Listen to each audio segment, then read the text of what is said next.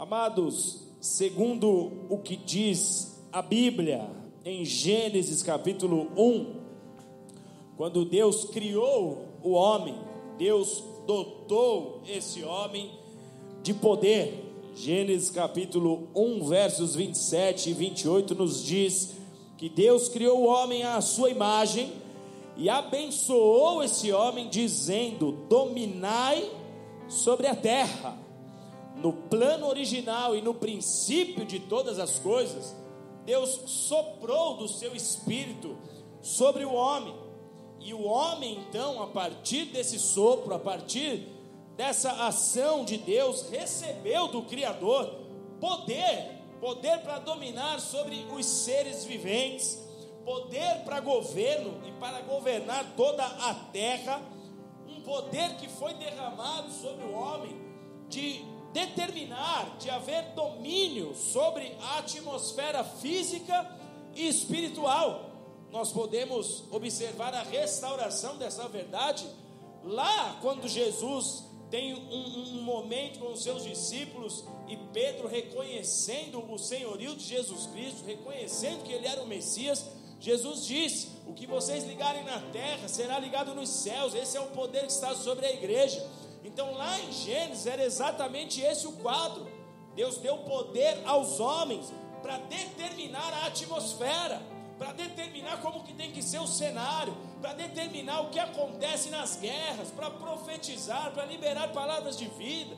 Há momentos em que Deus pega profetas, mostra a esses homens cenários desoladores e faz com que esses profetas se movam por fé de maneira tal que se eles declararem uma palavra de vida, Deus respalda essa palavra, porque esse era o plano original, que o homem vivesse cheio de poder.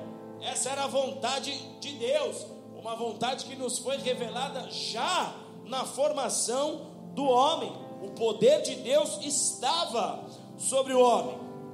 No entanto, amados, com a chegada e a entrada do pecado no mundo, esse mesmo homem que, ora, havia nascido para ser e viver cheio do poder, para andar transbordando desse poder, esse mesmo homem, com a entrada do pecado, se viu sendo esvaziado dessa dimensão de autoridade. Todo o poder que Deus havia derramado sobre os homens o pecado fez o trabalho de eliminar esse poder. O pecado fez o trabalho de tirar essa autoridade que Deus havia derramado sobre os seus filhos. Então, o impacto do pecado na estrutura humana, ele se assemelha, por exemplo, ao impacto de um machado num tronco de uma árvore que faz jorrar para fora e esvaziar aquela árvore de toda a sua seiva. E a seiva nós sabemos, é a vida daquela árvore, são os nutrientes daquela árvore, é a força daquela árvore. O pecado causou exatamente isso. Foi uma machadada na estrutura do homem. Ali houve-se um rompimento. O homem deixou de ter, por causa do pecado, a autoridade que havia sido delegada a ele. O homem deixou de fluir nessa natureza de poder. O poder foi retirado do interior do homem. E esse homem agora, que havia nascido para ser cheio do poder, ficou vazio de poder.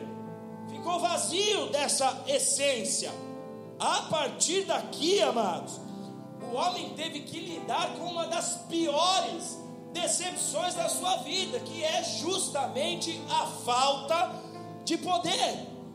A partir desse episódio, aquele que tinha autoridade e poder para dar voz de comando aos seres, aquele que tinha autoridade e poder para determinar o curso das coisas, ele passou a se tornar num ser impossibilitado diante de pequenas situações, inclusive, pequenas lutinhas, pequenas adversidades. Esse homem que teria condições de dar a voz de comando e dizer para trás de mim, retroceda, vá por sete caminhos, você veio por um, retrocede por sete, porque é o que a Bíblia nos diz.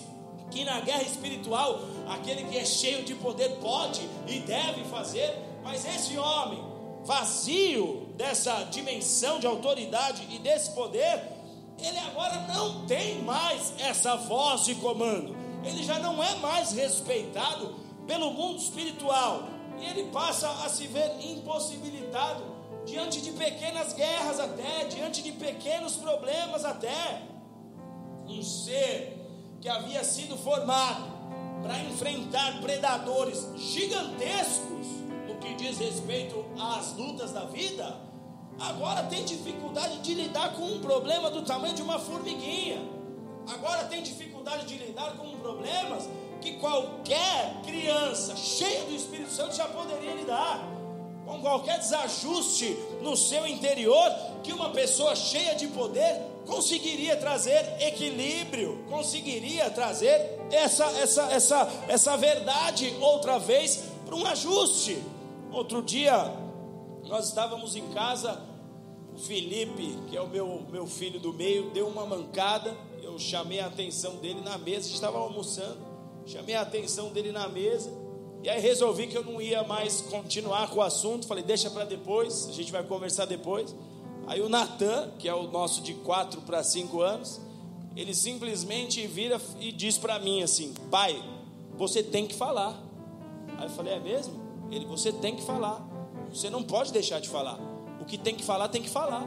Você não pode deixar para depois. Eu ouvi de uma criança de 4 anos que o poder e a autoridade precisaria ser exercido. Então, para ele era natural na cabeça dele, eu como pai deveria chamar a atenção daquele adolescente que estava dando um piripaque na hora do almoço.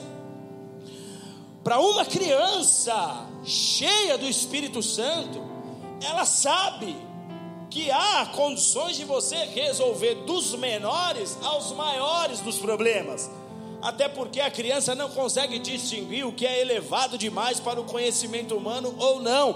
Ela simplesmente vai, ela simplesmente se move. Mas esse homem, por causa da entrada do pecado no mundo, ele se vê agora vazio de poder e autoridade.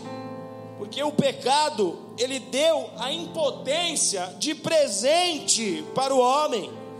E aí, essa impotência diante das adversidades da vida, passou a ser um dos principais inimigos desse homem. Lá no episódio da prisão de Jesus, a prisão que depois acontece a crucificação do Senhor, os discípulos se frustraram com a falta de poder sobre suas vidas, porque Jesus é, é, é preso, chega um bando com um pau na mão, com cacetetes nas mãos, com pedras, com algemas, eles chegam para prender Jesus. E os discípulos, naquele momento, a Bíblia diz: Jesus estava com três dos seus discípulos, eles se veem impotentes diante daquela situação. Na verdade, a Bíblia diz que Pedro saca uma espada e ele tenta de alguma maneira ajudar a Jesus, ele tenta de alguma maneira agir a Bíblia diz que ele corta a orelha de um dos homens que vieram para prender a Jesus ali, mas no momento que ele corta, ele é repreendido por Jesus, ele é duramente repreendido. Jesus diz para ele: Não, desse jeito você nem anda do meu lado, não é isso que eu espero de você. E quando ele vê que tudo que ele sabia, que talvez fosse usar aquela espadinha velha que ele trazia com ele desde a Galiléia, quando ele vê que tudo que ele sabia não poderia ser usado numa cena como aquela, nesse episódio de prisão de Jesus, tanto Pedro quanto os outros discípulos ali ficaram perdidos. Eles não sabiam o que fazer, eles se sentiram incapazes. Nós não temos condições de ajudar Jesus. Olha o bando que veio para prender o Senhor. Olha o clima. Eles vieram com um pau na mão, eles estão cheios de correntes, eles estão para prender o nosso Senhor. Eles ficaram tão apavorados e paralisados diante da situação que eles simplesmente fugiram daquele lugar para tentar salvar suas próprias vidas. Lá em Marcos 14, 46 diz: Os homens agarraram Jesus e, os, e o prenderam. E o verso 50 diz: E então, deixando todos os discípulos, fugiram. Então, diante da falta de poder em fazer algo por Jesus, eles se sentiram ali incapazes, os discípulos simplesmente fugiram. É mais ou menos o que acontece conosco quando nós lidamos com situações que nós nos vemos em, totais, em total incapacidade de trazer uma resposta, de trazer uma solução, quer seja na vida de alguém, quer seja na nossa vida. É fato dizer que em nossas vidas, mais hora menos hora, nós vamos ter que lidar com essa sensação de impotência. Você pode ter tido longos períodos de sucesso, você pode vir tendo dias de paz, dias em que muitas respostas de Deus vêm, vêm te alcançando. Você pode viver e ter experiências poderosas com o Senhor, você pode vir acumulando êxitos na sua caminhada da fé em diversas áreas da sua vida, porém, ao menor revés que você enfrente na sua vida, você se sentirá impotente. E eu vou confessar aqui, esse é um sentimento nada agradável de se enfrentar. Quando você se vê impotente de transformar algo que te cerca ou que cerca a tua família, as pessoas que você muito ama, esse é um dos piores sentimentos para administrar. Às vezes esse sentimento de impotência ele surge numa mensagenzinha.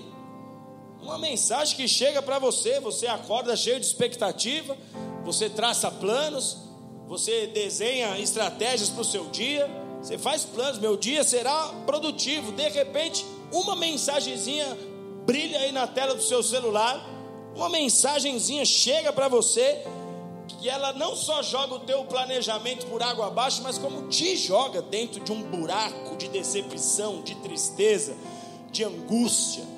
Você se vê em minutos dentro de uma prisão os seus sentimentos são completamente transformados. Você acordou bem, você tinha planejado algo bom para o seu dia, mas de repente suas emoções elas são chacoalhadas. Você se vê num buraco. É uma notícia de uma venda que não saiu e você esperava por aquela venda.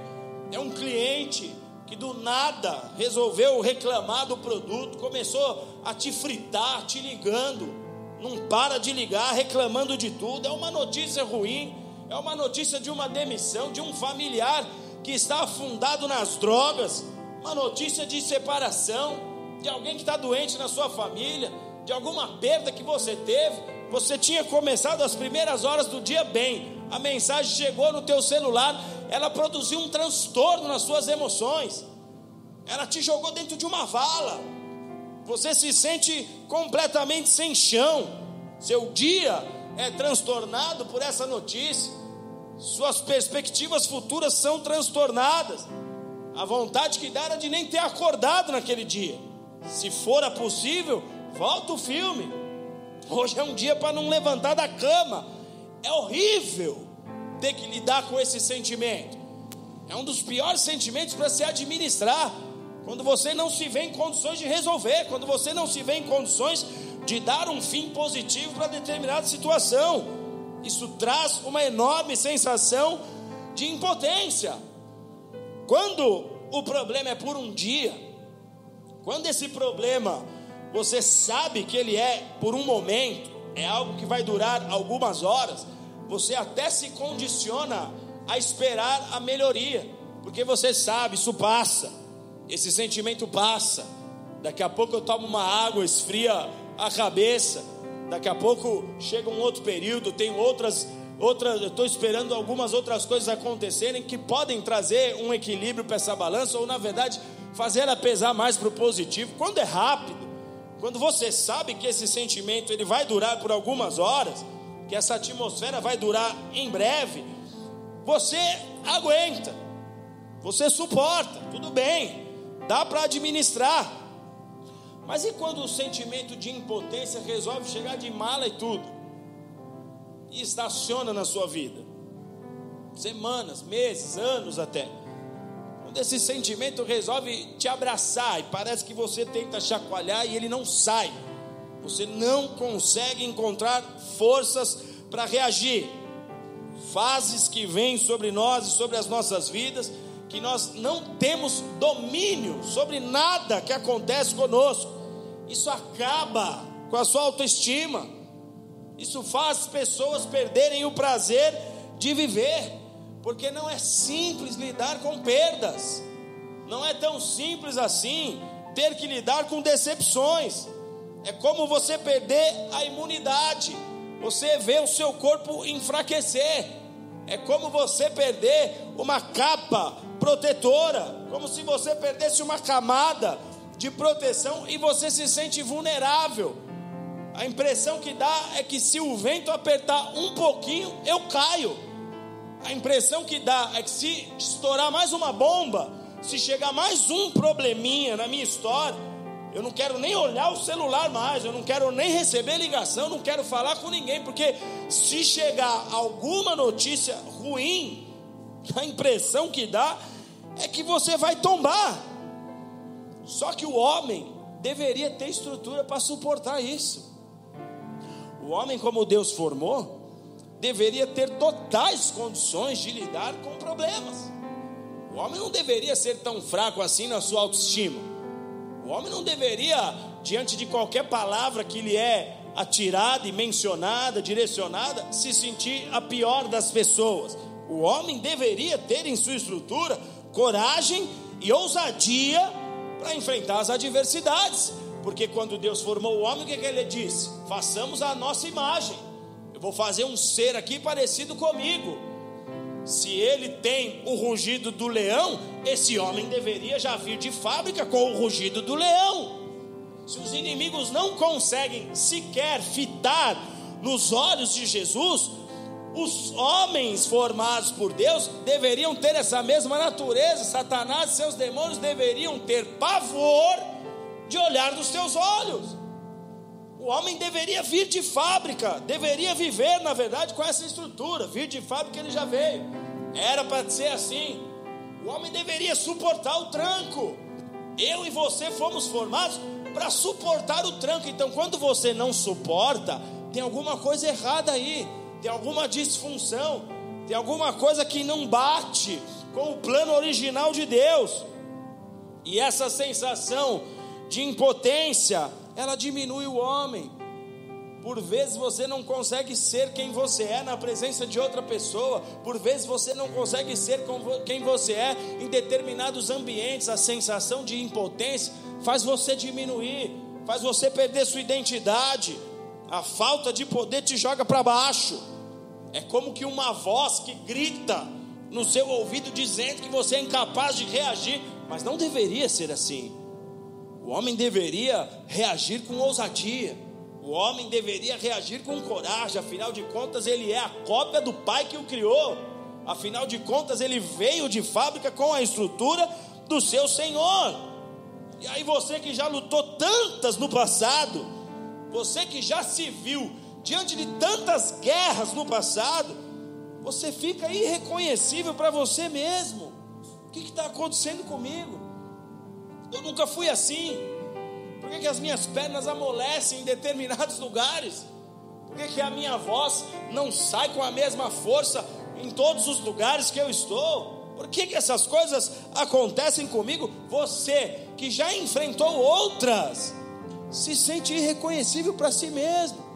Pô, não sou aquele Guto, não sou aquele Caio de sempre, não sou aquele homem que eu já vi em outros carnavais reagindo indo, indo de frente no combate, indo de frente contra aqueles que se levantaram contra mim. Eu sei quem é meu Deus, eu já tive experiências com o Senhor. Todos nós, amados, já nos deparamos com esse sentimento de impotência, de impossibilidade. Todos nós. E mais hora, menos hora, ele vai bater de novo aí de frente com a gente. Mais hora, menos hora, esse sentimento vem para tentar te acovardar. Mais hora, menos hora, esse sentimento vem para tentar te diminuir, para tentar te dizer que você não vai mais dar os frutos que você já deu um dia, que não adianta você ter tanta expectativa com algo que Deus possa fazer na sua história, porque agora os problemas estão se avolumando, porque agora as guerras são outras, porque agora você tem outra idade, porque agora os tempos são outros, porque agora o diabo tomou conta do mundo. A impotência, ela vai bater na porta de novo. Mais hora ou menos hora, nós vamos nos deparar outra vez com isso. Mas o que você precisa entender nessa noite aqui, amados, é que o Pai resolveu essa questão.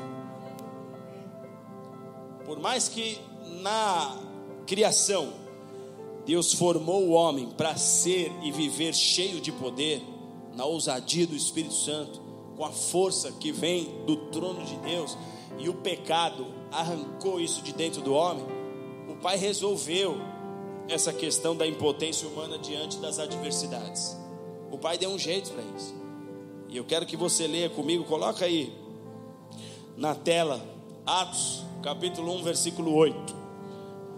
O Pai resolveu. Porque Atos capítulo 1, versículo 8 diz assim: Mas recebereis poder ao descer sobre vós o Espírito Santo. Você pode ler comigo, diga assim: Mas eu receberei poder ao descer sobre mim o Espírito Santo. Agora diga para você crer: Mas eu receberei poder ao descer sobre mim o Espírito Santo de Deus. Se você crer nisso, dê uma salva de palmas a Jesus. O Pai resolveu essa questão. Você, você foi conquistado na cruz do Calvário pelo sangue puro de Jesus Cristo. E isso aconteceu não para que você fique prostrado diante das dificuldades. Isso aconteceu não para que você ande se lamentando de cabeça baixa sem entender o que será da sua vida, mas o Pai, Ele derramou do seu poder sobre os seus filhos, e é esse poder que precisa vir sobre a sua vida. O poder que estava no homem lá em Gênesis, o poder que foi retirado do homem através do pecado, ele é devolvido sobre a sua vida quando você dá espaço para o Espírito Santo agir em você. Ele vem sobre você outra vez. Ele vem sobre a sua vida agora. Se você é alguém que se posiciona e fala: Deus me enche desse poder, porque todas as suas dores e angústias, elas serão mais fortes e intensas, elas terão poder para te dominar quando você for fraco nesta relação. Se te faltar relação com o Espírito Santo, te faltará poder, porque você receberá poder quando descer sobre você o Espírito Santo. O quanto você tem de lamento para apresentar a Deus, revela o quanto de poder está sobre você. Quanto de dor que você quer apresentar a Deus, como se a sua dor fosse a pior do planeta e ninguém mais, nenhum ser humano mais enfrentasse dor e luto, revela o quanto do Espírito há em você. Porque, segundo a Escritura, você receberá poder quando descer sobre você o Espírito Santo de Deus. Abra sua Bíblia em João capítulo 14. E eu vou te dar uma dica: se você quer ser cheio de poder, vai dizendo isso ao Espírito Santo aí no seu coração. Porque o final desse culto vai depender do quanto você quer ser cheio de poder. O quanto você quer. Pai, me enche de poder. Pai, enche a tua igreja de poder. Pai, enche os filhos de poder. Nós somos aqueles que reconhecemos que a nossa força vem de ti. Nos enche de poder. João capítulo 14. Evangelho de João, capítulo 14, verso 16 diz assim: São palavras do nosso Senhor Jesus. Eu rogarei ao Pai e ele vos dará o consolador, para que esteja convosco para sempre. O Espírito da Verdade, que o mundo não pode receber, porque não o vê e não o conhece, mas vós o conheceis, porque ele habita convosco e estará em vós. Eu não vos deixarei órfãos, mas virei para vós outra vez até aqui. Somente Jesus ele está num diálogo com os seus discípulos. É um capítulo que narra uma, um, um, até breve de Jesus. Jesus não está se despedindo para sempre, é um até breve. Ele está deixando claro aos seus discípulos que chegou o tempo da sua partida. Ele fala até em tom de despedida, mas não é um tchau, nunca mais nos veremos. É um até breve. É um até breve porque Jesus disse que uma segunda vez ele vem ao mundo. Jesus disse que uma segunda vez ele vem para cumprir a segunda parte da sua missão, que é resgatar a noiva. Ele veio para anunciar a verdade, para revelar o caminho que conduz ao Pai, deixou e fundou a sua igreja, pois quem fundou a igreja foi o próprio Cristo. E ele disse: Virei como um noivo para as bodas do casamento, e virei buscar uma noiva adornada, uma noiva que está com seu vestido branco, sem manchas, sem pecado, sem defeito, uma noiva que aguarda ansiosamente o retorno desse noivo. Então é um até breve, porque ele diz: Eu virei. É por isso que nós estamos aqui, nós estamos nos preparando para esse retorno, para esse encontro. É um até breve de Jesus. Só que aqui neste capítulo, Jesus nos diz que até esse dia chegar, é o Saara ali? Felipe Saara aí atrás? Não. É tu? Dá um tchau aí para mim se é. Não é, né? A máscara, ela dá uma confundida. Espero que você esteja aqui, hein? Porque Deus está atrás de você. Neste capítulo aqui, Jesus está dizendo que até que esse dia chegue, o dia que é conhecido como o grande e glorioso dia do Senhor, Jesus foi, mas não nos deixa órfãos. Ele está falando: Eu não deixarei vocês no vácuo. Eu não vou deixar vocês sozinhos. Eu amo vocês. À medida que eu subir, vocês não ficarão abandonados. Pelo contrário, nesse, nesse, nesse capítulo de João 14, lá no verso 1, Jesus diz: Não se turbe o vosso coração. É assim que começa João capítulo 14. Não se preocupem, não esquentem a cabeça, não fiquem aflitos. Eu vou para o Pai, mas vocês não ficarão órfãos. O Pai cuidará de vocês. Eu vou lá preparar um lugar, mas o Pai cuidará de vocês. Eu vou e o Pai enviará outro. O Pai enviará o Espírito Santo. E aí Jesus dá um nome aqui, que é isso que nos importa nessa noite. Ele diz: O Pai enviará o Consolador. Diga Consolador. E este Consolador, ele ficará com vocês para sempre. Agora preste atenção aqui, porque é que Jesus está falando do Espírito Santo como o Consolador? Porque é que Jesus dá esse nome ao Espírito Santo? A palavra consolador no dicionário, se nós olharmos no dicionário da língua portuguesa, ela tem a seguinte definição: aquele que consola, um companheiro, um amigo que traz alívio. Sabe aquele amigo ou amiga que você tinha na adolescência, que quando você precisava abrir o coração e chorar suas mágoas, aquele amigo, aquela amiga te emprestava o ombro? Isso é uma ação de um coração de uma pessoa que consola, que dá esse suporte, que dá esse tipo de, de auxílio, que traz esse alívio para a sua vida. Essa é a definição de consolador pelo dicionário.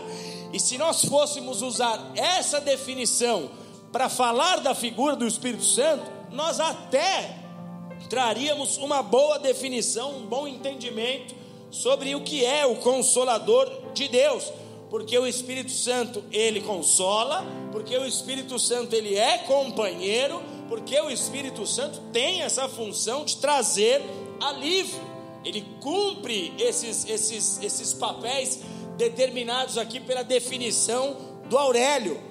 Porém, nós deixaríamos a principal faceta do Espírito Santo de lado, se nós nos limitássemos a olhar o Espírito Santo pelo que diz o dicionário. Consolador, deixa eu ver o que Jesus quis dizer aqui. Se nós pegássemos só o dicionário para entendermos, nós deixaríamos de fora a principal ação do Espírito Santo. Então nós, para entendermos o que é o consolador que Jesus está dizendo, nós precisamos mergulhar na ótica bíblica. A palavra consolador, ela deriva do termo grego paracletos.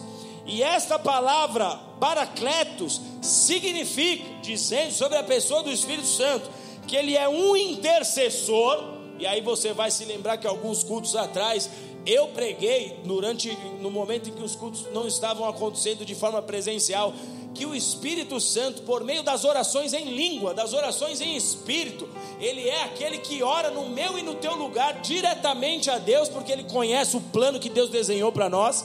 Então Deus determinou o que você seria, como seria a sua vida quando Ele te criou e te formou. As orações em língua são as orações que o Espírito faz em meu e em teu lugar. Ele intercede ao Pai em nosso favor e por nós. Então, Paracletos significa que o Espírito é um intercessor, alguém chamado para ajudar, ou seja, o Espírito Santo é um auxílio espiritual de Deus para o povo, para os homens, para mim e para você.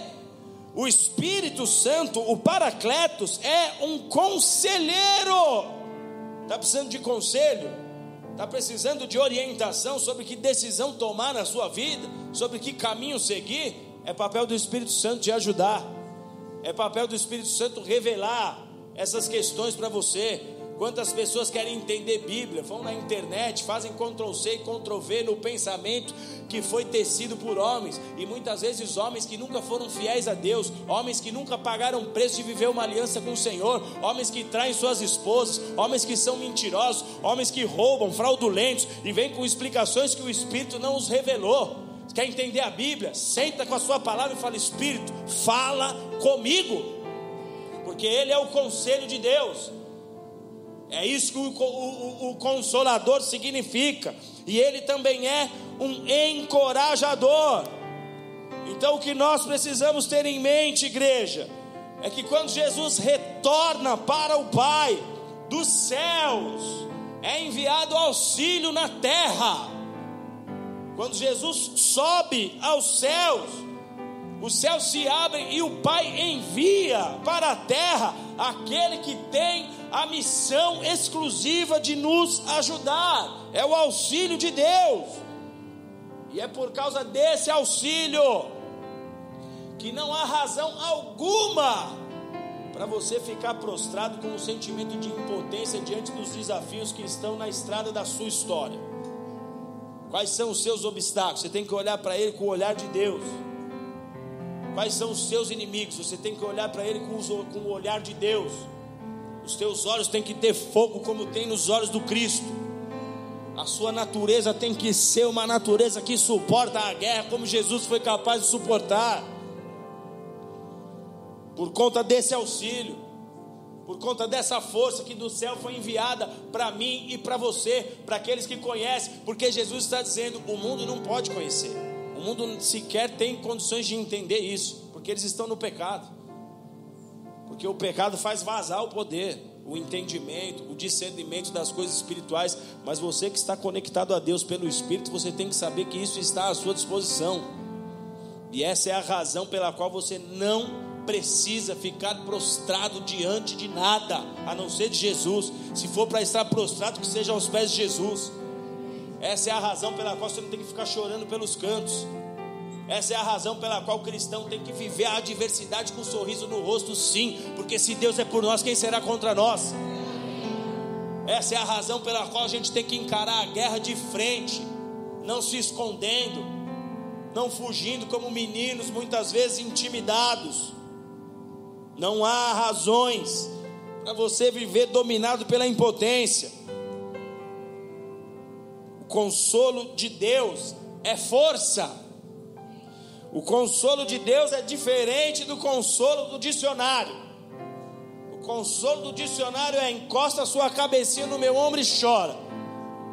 Eu te amo, você é importante para mim. Eu nunca vou te abandonar. Quando você precisar chorar, eu vou enxugar suas lágrimas. Esse é o consolo que humanamente eu posso te dar. Esse é o consolo que humanamente eu posso exercer contigo. É quando morre alguém, você liga e fala: ah, que Deus conforte os corações. É o máximo que nós conseguimos fazer. É o máximo de consolo que nós conseguimos ofertar para as pessoas. Encosta, pode chorar, precisa ficar na minha casa, precisa passar um mês aqui até se, se organizar, se equilibrar. Vem, quando você ama, você faz isso. Se a pessoa é importante para você, você abre espaço para que ela encontre esse tipo de consolo na sua vida. Só que o consolo de Deus, ele é diferente do consolo do dicionário. Porque enquanto o consolo do dicionário fala de alívio, o consolo de Deus fala de força. Repete comigo: o consolo de Deus é força. Lucas capítulo 22, verso 40 diz assim: Chegando ao jardim, Jesus disse: Orai para que não entreis em tentação. E afastou-se deles a uma pequena distância. Jesus se ajoelhou e começou a orar: Pai, se queres, afasta de mim esse cálice, contudo não seja feita a minha vontade, mas a tua. Então apareceu um anjo do céu e que fortalecia a Jesus. E estando angustiado, Jesus orou ainda mais intensamente, e o seu suor era como gotas de sangue que caíam no chão. E levantando-se da oração, voltou aos discípulos e os encontrou dormindo, dominados pela tristeza, e disse-lhes: Por que estão dormindo? Levante-se e orem para que não caiam em tentação. Mais uma vez aqui o cenário é o jardim do Getsemane. Esse aqui é o momento pré-cruz. Em pouco tempo Jesus estaria pendurado naquele madeiro. Jesus estava prestes a se entregar e era costume de Jesus ir ao Monte das Oliveiras, mais precisamente no jardim do Getsemane, para orar. E ele está fazendo isso justamente quando ele sabe que o tempo da sua partida está chegando. Ele foi ali para se preparar, ele foi ali para se fortalecer, ele foi para fortalecer o seu espírito para poder suportar o que viria pela frente. E essa história conhecida de nós nos mostra aqui que Jesus está em profunda agonia. A agonia era tamanha que a Bíblia diz que o suor do Senhor se transformou em gotas de sangue, e essa agonia fez com que Jesus fizesse uma oração: Pai, dá para me livrar dessa? Pai, dá para me tirar desse lugar? Ainda que eu saiba que minha missão é essa, dá para me tirar dessa? Nós fazemos essa oração quando você sabe o seu destino profético, quando você sabe a missão que Deus tem com o Senhor, quando você olha para as suas responsabilidades e vê muitas, muitas vezes o cerco se apertando, pesa sobre os seus ombros as responsabilidades familiares, profissionais que você tem, muitas vezes você sabe, não, eu não posso abrir mão, mas eu vou tentar negociar com Deus, Pai, é possível. É possível me livrar dessa, me colocar numa casinha beira-mar, um beijinho ali na, na, na, na, churrasqueira e eu ficar de boa? É possível? É o que Jesus está fazendo aqui. Tamanha agonia que ele está sentindo. E quando Jesus faz essa oração, pedindo a Deus se dava para mudar aquela cena, o que, que ele recebe como resposta? Você não vê o pai virar para Jesus e falar assim: tá bom, você é tão fiel, cara, você não falha, você é tão verdadeiro, profundo naquilo que você faz que eu vou te livrar dessa. Você não vê o pai fazer isso com Jesus, então não espere isso na sua vida. Porque se o Pai te tirar do seu lugar de guerra e de combate, isso significa que você está abortando a missão que Deus tem na sua vida. A sua guerra tem que ser encarada. A sua luta tem que ser encarada por você. Não adianta transferir também. Não adianta falar que venha outro aqui no meu lugar lutar minha guerra. Não, a sua é sua. Então não espere do pai um sinal positivo. Não, tá bom, filho. Vou te tirar dessa luta aí. Não. A luta que Deus te inseriu, ela precisa ser vencida. Quando ela for vencida, você sai desse cenário. Quando ela for vencida, você sai desse ambiente. Enquanto ela não for vencida, não espere do pai uma resposta de sim, vou afastar o cálice porque isso significaria a missão da sua história sendo abortada. Sabe o que é afastar o cálice? Se o pai concordar, é você morrer. É você morrer sem chegar no ponto e no destino que você deveria ter chegado. Sabe qual foi a resposta do pai para Jesus? O verso 43. Apareceu um anjo que fortaleceu Jesus. Apareceu um anjo para fortalecer Jesus. Nós vemos essa mesma situação em outros momentos da história. O profeta Elias está lá em dificuldade, foi ameaçado de morte por uma rainha idólatra, uma louca. Falou: Vou cortar a cabeça desse profeta que está me enchendo as paciências. E ele resolve pedir para Deus para morrer. Ele não foi capaz de tirar sua própria vida, porque ele sabia que o suicídio reservaria para ele o inferno, a separação eterna de Deus. Ele fala: Então eu não vou tirar minha vida, mas pai, me tira traz a morte sobre mim. É melhor que eu morra. E qual foi a resposta de Deus para Elias? Deus enviou um anjo lá para fortalecer Elias e falar assim: Ei, tem muito caminho pela frente. Não adianta você ficar aí chorando pelos cantos, porque tem muita coisa na sua história ainda. Quer abortar a missão? Você vai querer dar conta um dia do que eu determinei para a sua vida e você não cumpriu, vai querer chegar lá em déficit. O pai envia um anjo para fortalecer o, profeta. Não adianta ficar chorando, não. Levanta a cabeça aí e marcha. Levanta a cabeça e imagina Gideão. Está lá no mistério dele com Deus, cuidando do trigo.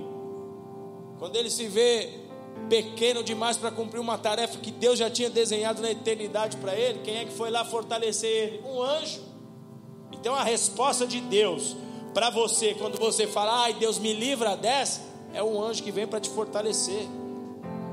É um anjo que vem com uma palavra para animar a tua fé. É um anjo que vem com uma pregação para falar assim: Ei, tem muita coisa pela frente. Para de ter essa fé meia mussarela, meia calabresa. Se posiciona. O anjo vem e fortalece Jesus. E é esta a diferença do consolo de Deus. O anjo veio para fortalecer Jesus em seu momento de dor. Jesus não recebeu alívio. O pai normalmente não diminui o volume da chama da fornalha. Se a chama deveria ter sido acesa sete vezes, assim é. O pai normalmente não põe a sua vida em banho-maria, ou ele te enfia num processo de transformação, ou ele te põe num lugar para você desfrutar da recompensa daquilo que você já foi transformado. Jesus não recebeu alívio, Jesus recebeu força. Porque o consolo de Deus é força. Força para você enfrentar as fases difíceis da sua vida, força para você enfrentar as guerras que muitas vezes você acha que você não tem condições de enfrentar, humanamente não tem mesmo. Se for pelo teu braço, pelo seu intelecto, você não dá muito, não vai muito longe. Mas quando o Espírito vem, ele derrama poder. O consolador é força força para você não desistir da sua história. Você tem que correr até a linha de chegada. Desistir no meio significa abrir mão do prêmio. Desistir no meio do percurso significa não receber a coroa. Você está disposto a isso? Você está disposto a chegar lá e procurar sua coroa e o Senhor falar: Você desistiu, você abriu mão. Eu estava usando a sua vida para transformar a tua família, você abriu mão. Eu te tirei de um buraco terrível, para que você se tornasse numa voz para a sua geração. Você abriu mão. Eu te chamei para andar do meu lado. Eu te coloquei debaixo de paternidade. Eu te coloquei com pessoas que iriam somar na sua vida, naquilo que te falta, no dom que você não tem. As pessoas foi eu quem escolhi para estar do seu lado, mas você abriu mão. Eu sei como eu te formei, sei do que você precisa, sei de quem você precisa ao seu lado. Mas você abriu mão, você está disposto a, a ouvir isso de Deus? Jesus recebeu força. É a mesma força que eu e você precisamos receber do Consolador, para não sermos diminuídos diante das dificuldades. O papel do Espírito é te dar força papel do Espírito é te dar força. O Espírito não é a Lisabel que fica falando coitadinho, porque ele não, ele sabe que você não é um coitado. Deus não trata ninguém como coitadinho, porque ele sabe que você não é um coitado. E Deus que observa as nossas vidas nessa terra, ele sabe Onde é que você tem disposição de sobra para empregar as suas forças para realizar? E por que para outras coisas você quer falar para Deus que não consegue? A mesma força que você emprega em outras áreas da sua vida, é possível você empregar nas áreas que, te hoje, que hoje te são obstáculos, que são problemas. Ainda mais sabendo que você tem o Espírito como força. E a força de Deus, ela não vem para resolver os problemas. Entenda isso aqui. A força do Espírito sobre nós, ela não vem para resolver os problemas, a força vem para te aproximar do Pai. Quando Jesus recebe a força, verso 44 diz que em agonia Jesus ora mais intensamente. Ou seja, o problema não foi retirado de Jesus, mas em agonia, é no meio da dor, meio da agonia, é olhando o bicho de frente, ele começa a orar mais intensamente, ele se conecta ainda mais com o Pai, ele ora ainda mais, ele busca ainda mais. Há momentos da nossa trajetória que a gente fica tão acomodado que o Pai precisa permitir que certas coisas aconteçam para que você busque mais ao Pai. O consolador é força, e essa força não vem para resolver os problemas, ela vem para te levar mais próximo de Deus. Ela vem para fazer você olhar mais nos olhos do Senhor. A igreja muitas vezes não sabe viver com o consolador. Ela acha que consolador é isso aí, aquele que vai ficar enxugando minhas lágrimas. Ele até enxuga, mas ele, te, ele enxuga e te dá um tapa na nuca, fala: Vamos lá, rapaz. Para com essa conversa de dar uma de coitadinho, de fraquinho. Você foi formado à imagem e à semelhança do Pai. Ele enxuga uma lágrima, ele te suporta por um dia, dois, três. É só o tempo do luto só. Depois ele fala: bota a roupa aí, cinge os lombos, pega a espada o escudo e vambora. Porque do contrário é você que está abortando o plano. Eu estou aqui para te fortalecer.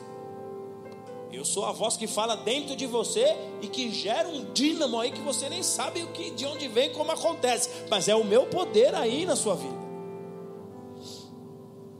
Igreja confunde, ela não sabe viver com o consolador, porque a igreja muitas vezes fica esperando Deus descer do céu e mudar a sua situação. Você quer ver algumas coisas mudarem na sua vida, mas você fica esperando, parece que é Deus precisa descer do céu e pagar suas contas. Não, você precisa correr. Existem milagres que podem te alcançar se você correr. Existem portas que podem abrir milagrosamente se você bater nessas portas, porque Jesus diz: batei e a porta se abrirá. Ah, eu não sei o que, que, eu, o que, que eu tenho que fazer, estou perdido profissionalmente. Buscai, encontrarei. Aquele que busca, encontra. Ah, não sei qual é a minha chamada. Você está buscando saber? Ah, tô. Faz quanto tempo? Ah, uns três dias. Calma, filhote. Calma. São 18 anos servindo a Deus. Estou buscando diariamente. Para onde agora, Pai? Para onde agora? Porque o Pai vai mostrando peça por peça de um quebra-cabeça. Ele não mostra o jogo inteiro, senão você se acomoda. A gente tem essa, essa tendência esquisita de se acomodar. E aí Deus precisa nos colocar nos lugares de tratamento, de processos dessa vida. Então, às vezes você quer ver Deus fazer coisas e fica esperando Deus vir na terra pagar suas contas Fica esperando Deus vir mudar seu marido, mudar sua esposa. Só que Deus já nos deu o consolador. E esse consolador é a força que você precisa. Então se encha de força para vencer suas lutas. Sabe quando é que dá pau no seu casamento? Quando você não tem o espírito. Aí vai dar pau mesmo. Aí fica um querendo mostrar para o outro que tem autoridade. Não, porque eu sou o sacerdote. Ela fala: e daí, sacerdote? Eu sou a coluna. Se a coluna quebrar, você cai. E fica nessas disputinhas louca. Meu Deus. A Jezabel não sabe em quem fica, se é no homem, se é no, na, na mulher. Jezabel está conseguindo abocanhar, abocanhar os dois. Sabe quando é que dá problema no seu casamento? Quando não tem o espírito. Porque a Bíblia diz que um dos frutos do espírito em nós é mansidão. A Bíblia diz que um dos frutos do Espírito em nós é paz. Então não é fogo cruzado entre o marido e a esposa. Sabe aquela coisa que parece criança, sempre fica naquela disputa de quem dá a palavra final? É, mas você tem que ver que não sei o quê. Aí o outro, não, mas eu que falei que tal. Aí fica, né, passa o dia disputando quem termina o assunto. Vai orar. Vai chegar mais perto dele. Ele está deixando a sua casa ser esse mar agitado para você aprender que você precisa buscar o Senhor e receber mansidão, e receber paz, receber domínio próprio. E ser uma pessoa sujeita ao Espírito. Quem é sujeito ao Espírito é sujeito a qualquer autoridade que existe. Quem é sujeito ao Espírito é sujeito a qualquer processo que existe. O consolador vem para ajudar, mas ele não vem para fazer sua parte. O consolador vem como força, mas quem vai ter que ir para o campo, quem vai ter que ir para a arena é você. Quem vai ter que ir atrás da caça é você. Quem vai ter que estudar, se aperfeiçoar para ter melhores oportunidades no mercado de trabalho é você. Ah, pastor, mas eu não gosto de estudar. Então vai ser vendedor e corre para vender. Porque vendedor tem um milagre de Deus aí, filho. Se você é vendedor, entende isso aí. Você pode não ter muita sabedoria, não, mas a, a veia comercial é um dom de Deus. Se essa veia está sobre você, corre. Deus pode te dar muito mais do que o que passou anos estudando. A gente já tem visto isso faz muito tempo. Pessoas com canudo na mão, diversos canudos, e não conseguem vaga no mercado de trabalho, porque o mercado está abarrotado de gente com canudo. Aí vai o empreendedor lá, monta uma lojinha, abre uma portinha, pum, estoura, começa a vender, faz uma aliança com Deus, começa a ver milagre. É possível. Eu vejo aqui, eu vejo alguns exemplos aqui, testemunhos e histórias de pessoas que há alguns anos vêm entendendo essa verdade, estão dando passos de fé. E vejo gente de canudo também investindo nesse caminho do empreendedorismo e tendo sucesso em Deus. Mas entendendo, preciso ser cheio do Espírito. Preciso trazer o Espírito para a minha empresa, para o meu negócio, para o meu dia a dia, para os projetos. Tem que sentar na mesa e já falar, Espírito, dá, dá a estratégia. E às vezes a estratégia não vem, não vem, não vem, não vem, não vem, não vem, porque há uma guerra espiritual para que você não seja abençoado. O diabo não quer que você seja abençoado. Sabe como é que você quebra ele? Com oferta. Porque aí a Bíblia diz que o Senhor repreenderá quem? O que devora. O que devora sabedoria, inteligência, as portas que eram para ser sua, e ele põe os contratempos no caminho. O pai amarra ele fala: fica quieto que meu filho vai entrar, é dele, acabou. Mas você deu ao mundo espiritual que precisava ser dado, a semente que precisava. Então o consolador vem para te ajudar. O consolador não vem para fazer o que tem que ser feito por você. Infelizmente tem muita gente que fica na famosa frase do eu não consigo. Ah, eu não consigo. Já viu gente assim? Você, você propõe coisas para essa pessoa e essa pessoa fala, ah, eu não consigo. Sabe o que, que é isso? Eu não consigo. Basta ter um desafio, ela fala, ah, eu não consigo.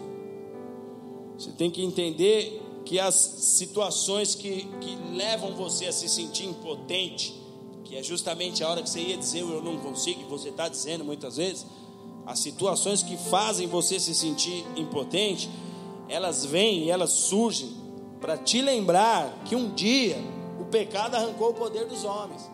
Então, quando você está dizendo assim, eu não consigo, lembra, sabe por que você está dizendo isso aí? Porque um dia o pecado entrou na terra e gerou uma cultura do eu não consigo na mente de uma multidão.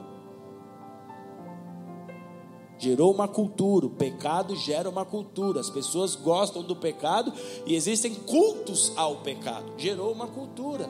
Só que a cultura do reino te faz entender que existe um consolador, que é o mesmo que o Pai soprou sobre os homens lá em Gênesis, é o mesmo que Jesus diz: tem poder sobre a sua vida, vocês vão dar ordem na terra, o mundo espiritual vai reconhecer as ordens que vocês dão. Qual é a cultura que vai te dominar? Quando essa frase pipocar aí, tua boca mexer para falar, eu não consigo, lembra disso. Isso é influência da cultura do pecado que está no mundo. Porque nenhum filho deveria dizer eu não consigo. Nenhum filho deveria dizer eu não consigo. Sabendo que o Pai enviou poder sobre a terra. Nenhum filho deveria dizer isso. Você é filho. O diabo quer te descaracterizar como filho. O diabo quer fazer você pensar que você não tem direito de ser filho. Aqueles que amam a Deus que obedecem a Deus, que fazem a vontade do Senhor, são filhos, são filhos. E nenhum filho deveria dizer eu não consigo, porque o Pai enviou o consolador. O poder de Deus está disponível. Ele é ilimitado. Não há quem possa frear o agir de Deus. Ele supera qualquer adversário. Quem é que pode contra o Senhor? Existe algum principado, potestade? Existe algum exército? Quando Pedro corta a orelha do soldado, Jesus fala: Pedro, você não entendeu nada que eu te expliquei. Há pouco tempo atrás eu te repreendi. Eu disse para você que eu tinha que ser entregue para a morte, Você disse que isso não aconteceria, Pedro, que você ia dar sua vida por mim. Eu falei: Para trás de mim, Satanás. Jesus chamou Pedro de Satanás. E agora Pedro está ali no jardim do Getsemane, cortando a orelha. Jesus fala: Pô, você não entendeu nada, Pedro. Você não sabe que se eu chamasse agora, o Pai mandaria doze legiões de anjos aqui para me guardar. E essas doze legiões compreendiam as legiões do exército romano. São milhares e milhares e milhares de soldados que Jesus está dizendo. O Pai mandaria agora, Pedro. Você não entendeu nada. Você está devagar. O poder de Deus supera todo e qualquer adversário, todo e qualquer inimigo, não importa quantos são. Quando você se sentir fraco, a ponto de dizer eu não consigo, lembre que é uma questão, é, é um passo que você precisa dar na direção de Deus, porque se você se aproximar dele, você recebe força. 2 Coríntios 12, 9 nos diz: O meu poder se aperfeiçoa na fraqueza. Quando você estiver a ponto de dizer eu não consigo, lembra, opa, isso é só uma questão de eu buscar o Senhor, porque se eu buscar o Senhor, a promessa é que eu receberei força. A promessa é que eu serei cheio de força outra vez. Busque a face da força. Busque a face da força. A força é uma pessoa.